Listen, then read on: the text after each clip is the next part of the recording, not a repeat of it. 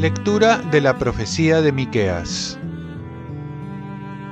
Señor, pastorea a tu pueblo con tu callado, al rebaño de tu herencia que vive solitario en el bosque, en medio de un vergel.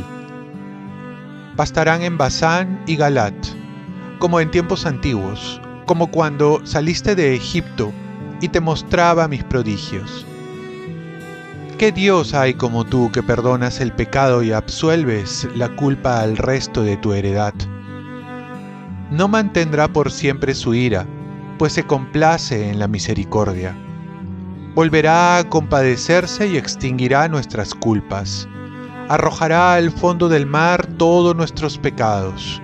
Manifestarás tu fidelidad a Jacob y tu misericordia a Abraham, como lo juraste a nuestros padres, desde los tiempos remotos. Palabra de Dios. Salmo responsorial. El Señor es compasivo y misericordioso. Bendice, alma mía, al Señor, y todo mi ser a su santo nombre. Bendice, alma mía, al Señor, y no olvides sus beneficios. El Señor es compasivo y misericordioso. Él perdona todas tus culpas y cura todas tus enfermedades. Él rescata tu vida de la fosa y te colma de gracia y de ternura. El Señor es compasivo y misericordioso. No está siempre acusando ni guarda rencor perpetuo no nos trata como merecen nuestros pecados, ni nos paga según nuestras culpas. El Señor es compasivo y misericordioso. Como se levanta el cielo sobre la tierra, se levanta su bondad sobre sus fieles. Como dista el oriente del ocaso, así aleja de nosotros nuestros delitos. El Señor es compasivo y misericordioso. Lectura del Santo Evangelio según San Lucas.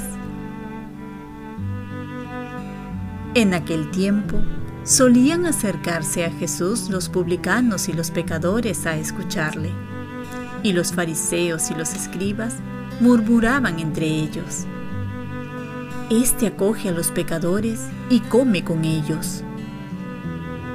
Jesús les dijo esta parábola. Un hombre tenía dos hijos. El menor de ellos dijo a su padre, Padre, dame la parte de la herencia que me corresponde. El padre les repartió los bienes. Pocos días después, el hijo menor, juntando todo lo suyo, partió a un país lejano y allí derrochó su fortuna viviendo perdidamente. Cuando lo había gastado todo, vino por aquella tierra un hambre terrible y empezó él a pasar necesidad. Fue entonces a servir a casa de un habitante de aquel país que lo mandó a sus campos a cuidar cerdos. Le entraban ganas de llenarse el estómago de las algarrobas que comían los cerdos, pero nadie le daba de comer. Entonces recapacitó y se dijo, ¿cuántos trabajadores en la casa de mi padre tienen abundancia de pan, mientras yo aquí me muero de hambre? Ahora mismo me pondré en camino e iré a la casa de mi padre y le diré, Padre, he pecado contra el cielo y contra ti. Ya no merezco llamarme hijo tuyo. Trátame como a uno de tus trabajadores. Y se puso en camino hacia donde estaba su padre. Cuando todavía estaba lejos, su padre lo vio y se conmovió y corrió a su encuentro, se le echó al cuello y lo cubrió de besos. El hijo empezó a decirle, Padre, he pecado contra el cielo y contra ti. Ya no merezco llamarme hijo tuyo. Pero el padre dijo a sus criados, Saquen enseguida el mejor traje y vístanlo. Pónganle un anillo en la mano y sandalias en los pies. Traigan el ternero cebado y mátenlo. Celebremos un banquete, porque este hijo mío estaba muerto y ha vuelto a la vida. Estaba perdido y ha sido encontrado. Y empezaron el banquete. Su hijo mayor estaba en el campo. Cuando al volver se acercaba a la casa, oyó la música y el baile y llamando a uno de los mozos le preguntó qué pasaba. Este le contestó, Ha vuelto tu hermano, y tu padre ha matado el ternero cebado porque lo ha recobrado sano y salvo. Él se indignó y se negaba a entrar, pero su padre salió e intentaba convencerlo. Y él replicó a su padre, Mira, en tantos años cómo te sirvo, sin desobedecer nunca una orden tuya, y a mí nunca me has dado un cabrito para tener un banquete con mis amigos. Y cuando ha venido ese hijo tuyo, que se ha comido tus bienes con prostitutas, haces matar para él el ternero cebado. El padre le dijo, Hijo, tú siempre estás conmigo, y todo lo mío es tuyo. Pero convenía celebrar una fiesta y alegrarse, porque este hermano tuyo estaba muerto y ha vuelto a la vida. Estaba perdido y lo hemos encontrado. Palabra del Señor. Paz y bien. Estar al servicio de Dios sintiéndonos hijos amados. Estamos ante la famosa parábola del hijo pródigo o también del padre bueno. En este tiempo de cuaresma es importante identificarnos con ambos hijos para poder regresar al abrazo del Padre. Esto es volver a Dios. Creo que de una u otra manera hacemos la experiencia de alejarnos del corazón de Dios, ya sea la vista de todos como el hijo menor o la vista de nadie como el hijo mayor.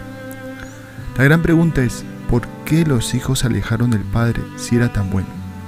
Por un lado, el hijo menor se va y el hijo mayor vivía descontento. Y es que ambos tenían algo en común. No se sentían hijos, sino servidores, esclavos. Y es que el pecado nos quita la identidad, nos confunde y nos hace ver como siervos y no como hijos amados. He ahí que el hijo menor va a decir, una vez que desea volver a casa, le diré a mi padre que me trate como siervo. Y el hijo mayor dirá por su parte, tantos años que te sirvo. He aquí que muchos podemos trabajar, estar en la casa del Padre, pero no nos sentimos hijos, sino obreros, esclavos, simples cumplidores. Mientras el corazón del Padre estaba en los hijos, el corazón de los hijos no estaba en el Padre. Dios desea que nos sintamos hijos, pues lo somos, y que vivamos como tal, dejándonos amar, descubriendo su amor en cada uno de nosotros. En la parábola uno se da cuenta de ese amor, pero el hijo mayor quedó en incógnita. Propósito, voy a disfrutar este día teniendo presente a un Padre tan bueno que es Dios y que me ama. Oremos, concédeme, Señor, la alegría de sentirme hijo y servirte como tal, con amor y con todo el corazón. Ofrezcamos nuestro día. Dios Padre nuestro, yo te ofrezco toda mi jornada en unión con el corazón de tu Hijo Jesucristo, que siga ofreciéndose a ti en Eucaristía para la salvación del mundo. Que el Espíritu Santo sea mi guía y mi fuerza en este día, para ser testigo de tu amor con María, la Madre del Señor y de la Iglesia, te pido por las intenciones del Papa. Con San José Obrero, te encomiendo mi trabajo y mis actividades de hoy para que se haga en mí tu voluntad. Y la bendición de Dios Todopoderoso, Padre, Hijo y Espíritu Santo, descienda sobre ti. Cuenta con mis oraciones que yo cuento con las tuyas que tengas un santo día.